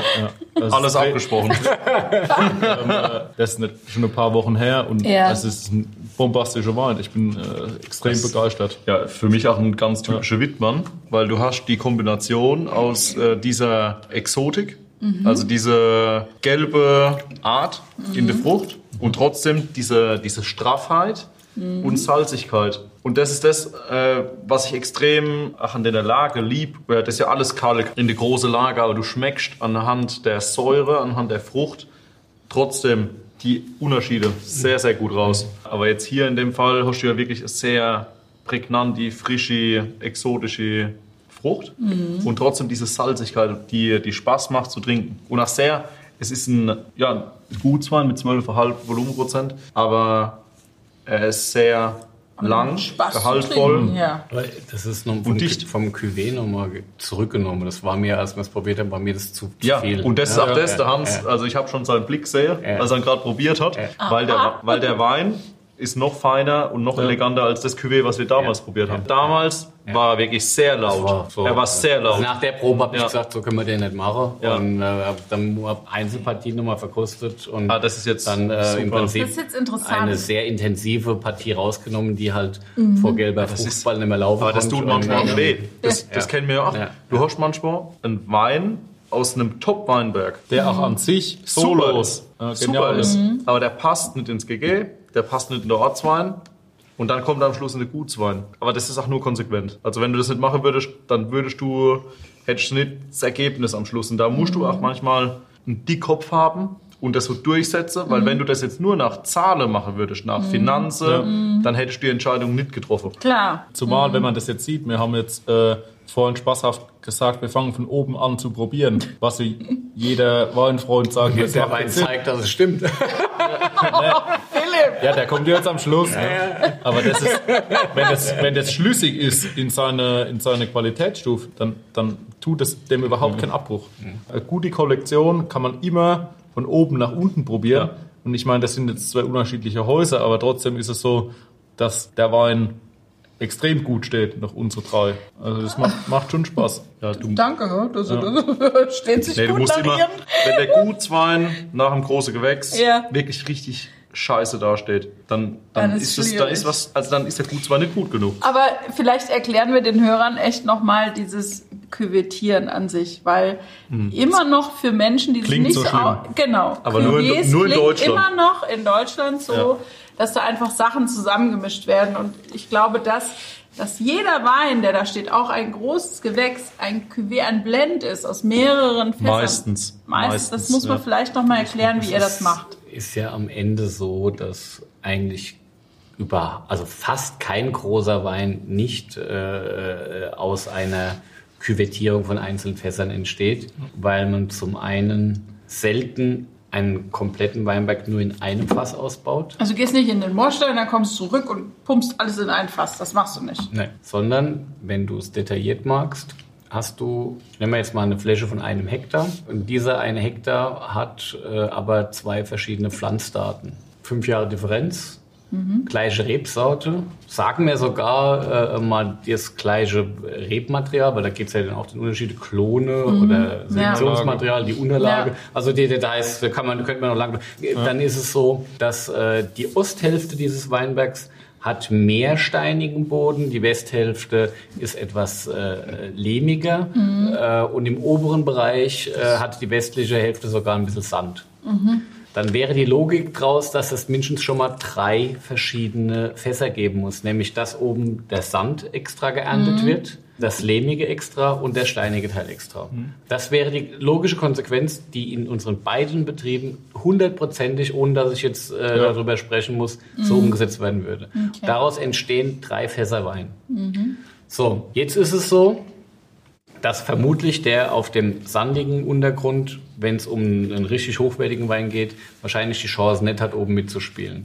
Der, der ein bisschen mehr Lehm hat wie der steinige Teil, könnte aber in manchen Jahren, gerade in einem trockenen Jahr, trotzdem vielleicht sogar mehr Mineralien in die Trauben gezaubert haben wie der sehr, sehr steinige, weil der vielleicht von der Wasserbesorgung her schon so ein bisschen gekämpft hat.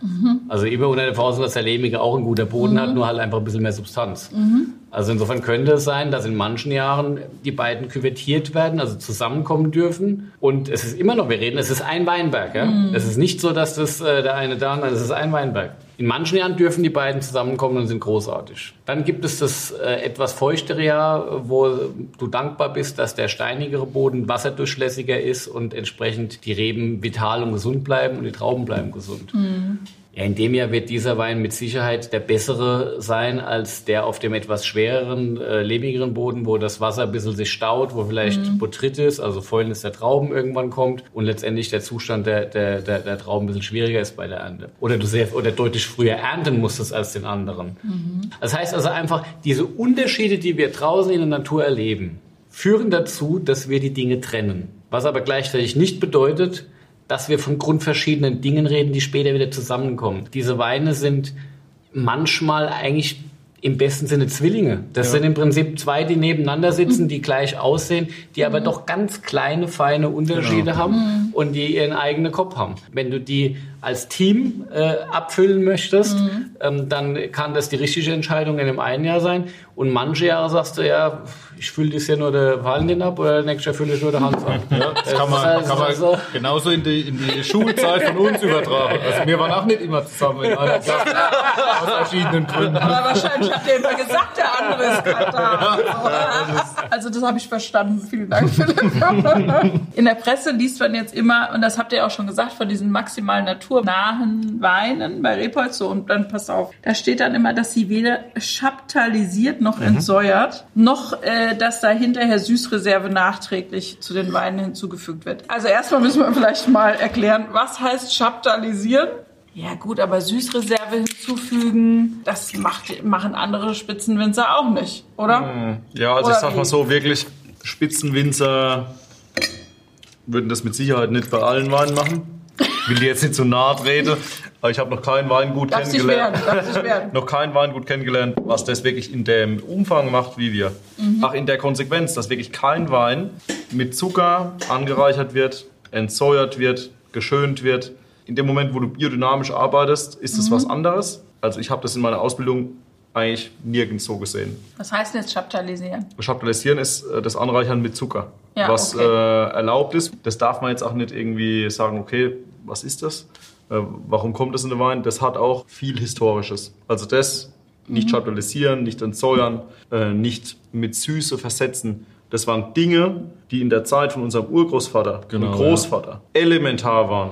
Das glaube ich. Auch Elementar. in den 80ern hier war das elementar. Ja. Aber auch heute, Es ist immer noch, sag mal, zum Teil wird es zum, für manche Stile eingesetzt. Und in schwierigen Okay. Jahren auch. Aber in der Zeit von unserem Urgroßvater und Großvater, da war das in manchen Betrieben, das war Standard. Das wurde standardmäßig gemacht. er war ein Pionier, muss man sagen. Er war, ne? Schon. also es waren einfach naturreine Weine. Naturrein, so wie es geerntet wird. Ja, und das ist schon, das äh, ist, zeigt schon brutal viel Konsequenz. Wir hatten ja vorhin das schöne Beispiel auch im Kundenbrief, dass äh, Ja. so, sogar ein Stück weit gewarnt wird vor dem Wein, selbst für erfahrene Rebholztrinker.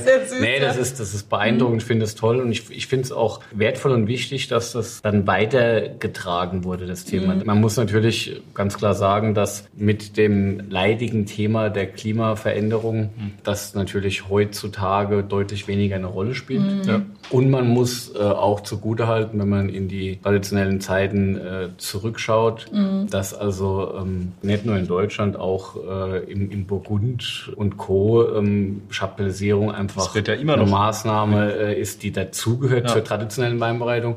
Kein Champagner entsteht ohne, Ohne Zucker. Zucker, weil da ist es eben eine zweite Gärung, die durch Zusatz von Zucker überhaupt Ja. erst möglich ist, die die Bubbles in, den, in, den, in die Flasche bringt. Also das ist jetzt auch kein Teufelswerk, aber es ist natürlich ein, ein hehres Ziel und was ganz Besonderes, wenn jemand sagt, ich möchte das alles nicht, ich möchte es naturrein. Und dann ist es natürlich die brutalst ehrliche Aussage, die du geben kannst, hinblicklich des Jahrgangs, weil dann kannst du letztendlich, dann musst du den Jahrgang so nehmen, wie er kommt. Und das ist dann nochmal eine ganz andere Hausnummer. Und deshalb ist es eine, eigentlich eine coole Sache. Und wann redet man über einen Naturwein und wann nicht? Da kann man auch trefflich streiten. Und Das Thema Naturwein heute wird oft in der Definition ohne Schwefelzugabe äh, ähm, skizziert. Ich frage mich dann manchmal, was ist daran Naturwein, wenn irgendjemand eine schlechte Weinbergsarbeit macht, mit dem Vollernter erntet und, Ja. und äh, nur weil dann die Trauben äh, eine Woche auf den Schalen stehen und hinterher äh, ohne Schwefel abgefüllt werden, äh, das soll dann Naturwein sein im Vergleich zu Weinen, die aus äh, bestmöglich natürlich kultivierten, biozertifizierten Weinbergen kommen und eben mit einer ganz anderen Präzision behandelt werden. Also da gibt es natürlich ein treffliches Feld zum Streiten. Das ist aber ja auch schön am Wein, dass es dieses treffliche Feld zum Streiten gibt. Und heute gibt es eine neue Naturweindefinition. Und äh, bisher handhaben es die Rebhölzer so, dass sie sich da relativ entspannt zurücklehnen und ist einfach die Qualität sprechen lassen. Das ist zwar unser Prinzip, wir schreiben es aber nicht auf die Flasche. Für uns ist es auch noch nie eine Ausrede gewesen. Also man darf nicht sagen, ja, okay, der Wein, der ist jetzt vielleicht nicht so, wie ich ihn mir vorgestellt habe, aber was ist ein Naturwein? nee. Oder aber es ist ein Biowein. Das höchste Ziel, was wir verfolgen, ist ein Wein zu produzieren, der nach Lage schmeckt, Jahrgang, ein bisschen nach dem Winzer. und äh, nach der Rebsorte. Und zum Schluss darf ich das mal so sagen. Und der Weg. Einfach einen geilen Wein, den man auch gerne trinkt, Ein geiler oder? Wein, den oder? man gern das trinkt. ist doch zum Ja. Schluss auch das. Wäre äh, ganz nett, Das wäre doch wenn schon. das gegeben ja. wäre. Jetzt erklärt mir noch mal kurz, weil ich das vorhin selber über die Lippen gekriegt habe. Ökonomierat. Bitte, wo das herkommt. Ja, der Ökonomierat war unser Urgroßvater. Äh, Eduard Repolz wurde mit dem, mit dem Berufsehrentitel Ökonomierat irgendwann versehen für seine besonderen Dienste in der Landwirtschaft, speziell im Weinbau. Aber er speziell kam halt äh, nach dem Zweiten Weltkrieg aus der Forstwirtschaft in den Weinbaubetrieb und hat dann ähm, ganz neue Wege gedacht und dementsprechend wurde er dann von dem Berufsstand als auch von Politik mit dem Titel Ökonomierat äh, aus, ausgestattet. Also es ist eigentlich ein, ein Ehrentitel wie ein Dr. HC, den man sich jetzt nicht äh, direkt über äh, Dissertation oder sonstiges erarbeiten kann. Das ist einfach so mehr oder weniger als Lebenswerk gedacht. Das so, war schön. ja, deswegen halten wir das auch in Ehren, weil er auch unseren Betrieb genauso ausgerichtet hat in die Richtung, in die wir immer noch äh, gehen. Und das mit dem Förster ist gar nicht so weit weg, gell? Bei euch beiden. Ja, also Wald ist äh, durch unsere Lage vom, vom Weingut, von, von Siebeldingen und Birkweiler, ist der Wald äh, allgegenwärtig, der Pfälzer Wald. Und dementsprechend verbringen wir auch äh, viel Zeit im Wald, in den Weinbergen. Ja, als Ähm, Jäger dann. als Jäger, als Naturschützer, ähm, äh, Mhm. als Landschaftspfleger und äh, dementsprechend wird dieser Zweig äh, des Försters auch irgendwie bewahrt Mhm. Bei uns beide. Ist eigentlich die, die, die Weiterentwicklung von Bio, gell? dass ihr jetzt dann auch das Weingut noch mit, Ja. mit dem eigenen Fleisch versorgt und da, wo ihr euren... Und qualitativ brutalst hochwertig. Ja, also ähm, eben. Äh, wenn die Jungs, äh, wenn du das Glück hast, Fleisch zu bekommen von den Jungs, was, was, was du selbst äh, Musst du vorbestellen, weiß ich, ist diese Liste. Weißt du. Ist, nein, es ist ein brutaler qualitativer Unterschied, so ganz, weil halt auch da wieder die Details eine, Mhm. Ja. eine Rolle spielen. Wir machen das auch nur, ähm, weil es uns auch Spaß macht, weil es ein Ja. Teil von unserem Hobby ist und wenn wir es uns erlauben können. In manchen Jahren, da wird das total vernachlässigt. Also da muss es vernachlässigt werden, weil der Fokus liegt halt trotzdem auf dem Wein. Das ist das, von was wir leben, der Rest ist halt Spaß. Ich glaube, diesen Job kann man auch nicht machen, wenn es nicht das Leben ist, oder? Wenn man sagt, das ist eine Arbeit, dann geht's nicht. Nee, das ist ja der Punkt. Du brauchst Genau. Passion. Passion Ja. ist, glaube ich, ein gutes Wort dafür. Du, Ja. Dann funktioniert es und dann wird es halt auch gut. So Schnellfragerunde, ne? damit wir mal zu Potte kommen. Ja. Hans, was kann der Valentin gar nicht? Geht ja gleich fies los. Aber dass ich, da fällt mir gerade nicht so Ja. schnell was ein. Ne? Das ist, die, die, das ist wie die eigenen Schwächen beschreiben. ja, da antwortet er auf die geil. Was kann der Hans nicht? Deine Schwäche beschreiben. Das ist so eine schwierige Frage. Wir müssen das wiedergeben, was unsere Mutter sagt, Hans, wir sind nicht ordentlich. Ja. Ihr seid nicht ordentlich. Auch Wenn wenn, wenn, wenn jemand weiß, dann ist es die Birgit. Wenn ich bei dir ein Praktikum machen will, was muss ich denn da mitbringen? Energie und Lust. Was ist das Coolste am Winzer sein und was ist das Nervigste? zu sehen, wenn das Produkt wächst, bis es in die Vermarktung kommt. Also das Alles. von Anfang bis zum Schluss. Das ist das Schönste. Das Und auch die, Nervigste? die Ja. Reaktionen von den Kunden dann zu sehen, wenn, wenn Wein gut ist. Das Feedback zu bekommen. Das Nervigste, das bist du. Nervig. Bist du? Nee, ich denke, also manchmal, wenn was nicht so verstanden wird, wie man es meint, Also wenn ich den Wein trinke und nicht verstehe, dann bist du eigentlich sauer. Wenn, Ja. wenn man im ersten Moment Ja, nicht versteht, das, das, das lasse ich mir gefallen, aber wenn man sich selbst nicht reflektieren nee, kann, genau. dann. Also Okay. wir erwarten schon immer so ein bisschen mitdenken. Sehr gut, sehr Nicht gut. schlecht. Hast du eine, hast Ich du, könnte so einen Hangtag an die Flasche machen. Bitte mitdenken. Philipp, gibt's eine coole Repolz-Geschichte? Die zwei waren auch auf meiner Hochzeit. Oh. Da waren sie aber noch ein bisschen kleiner. Das war 2007, das heißt also, ihr wart 14, oder? Ist das richtig? 3C wahrscheinlich dann gerade. So. Und da haben die Jungs schon richtig Spaß dran gehabt, Flasche aufzumachen und vorzuprobieren. Das war ehrlich, ja. Also mit der Magdeflasche Champagner da gestanden. Mit welchem Repolzwein verführt man eine Frau? Also auf die an. Also in der Pfalz, in der Pfalz ist es immer Gewürztraminer Spätlese. Also die Pfälzer Frau. Die junge Pfälzer Frau. Ja, wie, wie, habt, wie habt ihr das jetzt konkret gemacht? Weil, ja, wir können ja mal Spätlese. Also Wie war's bei dir? Meine Freundin ist sehr mit, mit einem trockenen Riesling Ja, zufrieden, ja. zufrieden. Das ist doch schon mal gut. Also Aber es ist schon mal gut, dass ihr beide keinen Pott gebraucht habt. dafür. wie die K.O.-Tropfen, ne? Okay, drei Sachen, ohne die ein Winzer nie sein kann. Gummistübel Taschenmesser, und ein Lumpe. ums Öl am Traktor abzuwischen. Das ist ganz wichtig in der Betriebsprüfung. Philipp, dein schönster Burgunder-Moment. Holla! Ja. Ähm, ja, mein schönster Burgundermoment war mit Jochen und Stefan im Burgund bei äh, einer Flasche Montrachet äh, aus äh, 2000 und glaube es war eins, 2001 äh, von Comte Lafont. Flasche, die man sich schon mal nicht traut äh, zu kaufen, einfach zu teuer, zu bekloppt, wie auch immer. Wir waren zu dritt, wir waren mutig und haben es gemacht und es war auch vor allem so das Gefühl, du bist, sitzt in einem Restaurant und merkst, so günstig kriegst du sie nie wieder. Das ist so. Dann muss man es machen. Dann Total. wird es umso günstiger auf einmal. Ist- Das war schon, ja, wir waren mal alle drei so ein bisschen im siebten Himmel. Ja, das erinnert ihr heute noch wahrscheinlich. Gell? Ja, Wenn ihr zusammensitzt, Fall, kommt immer noch Fall. weiß zu der Montrachet. Fall, auf okay. Fall. Mit wem würdet ihr gerne mal ein Glas Wein trinken? Natürlich sind wir in unserer Familie jeweils mit der, mit der Partner äh, in bester Gesellschaft. Aber wir freuen uns auch immer wieder, wenn der Philipp mal vorbeikommt, weil wir mal zum Philipp kommen dürfen. Das ist schon immer schön. Aber die wollen jetzt schon sich ein bisschen einschleimen, merkst du das? Ja, ja, das dürfen sie ruhig machen. Es geht, mir, Das geht mir äh, umgekehrt genauso. ja bekannt, vielleicht nicht bekannt, dass der Philipp so einen gut bestückten Weinkeller hat. Ja, Oh, ich habe da schon mal was von gehört, ja. Ja. Aber wir hatten gerade aufgeräumt. Überprüft das lieber mal. so eine Inventur machen. Philipp, Weinanbaugebiet Pfalz gegenüber Rheinhessen. Was unterscheidet die Gebiete, würdest du sagen? Die Pfalz hat ein Stück mehr Weinkultur. Mhm. Ähm, Das sage ich anerkennend, würde mir das teilweise für Rheinhessen Rheinhessen mehr wünschen. Aber wir Rheinhessen sind relativ flotte Jungs und insofern reden wir in 50 Jahren nochmal drüber, was dann Genau. ist. Nichtsdestotrotz, ich fühle mich in, in, in der Pfalz genauso zu Hause wie in Rheinhessen. Das ist, das sind die zwei Landstriche, haben ihre Unterschiede, aber es sind so viel auch Gemeinsamkeiten da, dass es irgendwie, ja, für mich emotional sehr nah ist. Ja, Ja. Gott sei Dank die richtige Rheinseite. Das ist ja ganz wichtig. Zack, wieder so ein kleines Bashing in den. Jetzt seid ihr ja so eine neue Generation letztlich, die so das Rampenlicht betritt. Wo wollt ihr denn hin? Was ist denn so das Ziel? Heute in bin, äh, 20 Jahren. Hoffentlich noch in Siebeldingen. Ich will gar nicht weg. Das ist, ich bin, oder wir beide, äh, wie auch immer, sind so fest verwurzelt in unserer, in unserer Heimat, in, in der Südpfalz. Natürlich kann man sagen, man will, dass der Wein irgendwie in der ganzen Welt getrunken wird, was auch ganz schön ist, ähm, zu zeigen, was, was kann deutsche Wein. Aber letzten Endes ist es trotzdem so, dass man auch nochmal speziell in der Region und auch im Ort und äh, direkt außenrum auch noch Anerkennung bekommt für das, so verrückt zu sein äh, und so teuren Wein in Anführungsstriche zu machen.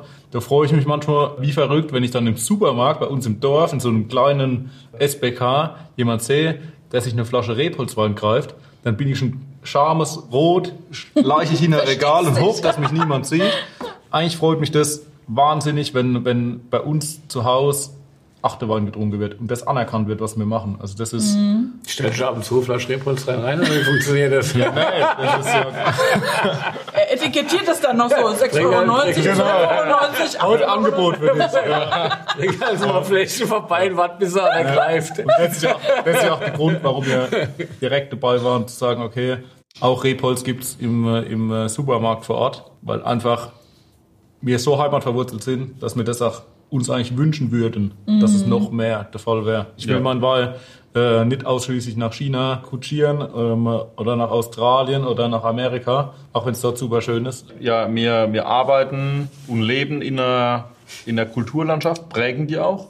Es ist manchmal schade, wenn man sieht, wie wenig manche andere Bewohner dieser Kulturlandschaft das wertschätzen. Und äh, dass die das teilweise als selbstverständlich ansehen, was passiert. Und umso schöner ist es, wenn man sieht, dass manche Leute sehen, wie viel Arbeit man und wie viel Liebe man zum Teil in, äh, in manches reinsteckt. Die Bestätigung der Arbeit ist, wenn jemand das kauft, das Produkt, was man macht. Was erwartest du von so einer neuen Generation jetzt? Action. Action. Die Jungs, die Jungs sollen Gas geben. Gas geben, ne? Mach, machen sie ja. Nee, also die einzige Sorge, die ich mir mache, ist, dass der FCK nächstes Jahr viertklassig ist. Sorry, aber der Finger muss noch mal in die Runde gefahren sein.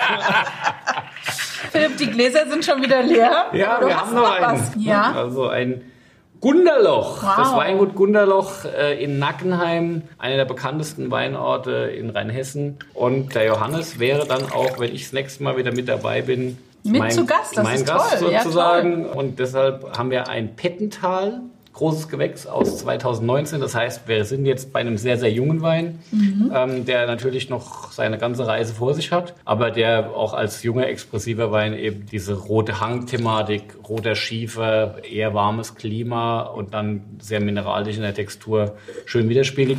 Und ich glaube, der Johannes kann unheimlich viel erzählen, schon viel erlebt hat, auch in der Welt sehr viel unterwegs war und mein Wunschnachfolger im VDP. Und deshalb freue ich mich drauf, wenn, wenn er hier sitzt und wir uns über äh, sein Weingut, über ihn selbst und über Rheinhessen unterhalten können. Ich freue mich auch, dass er zugesagt hat. Super. Probieren wir doch mal den Wein, oder?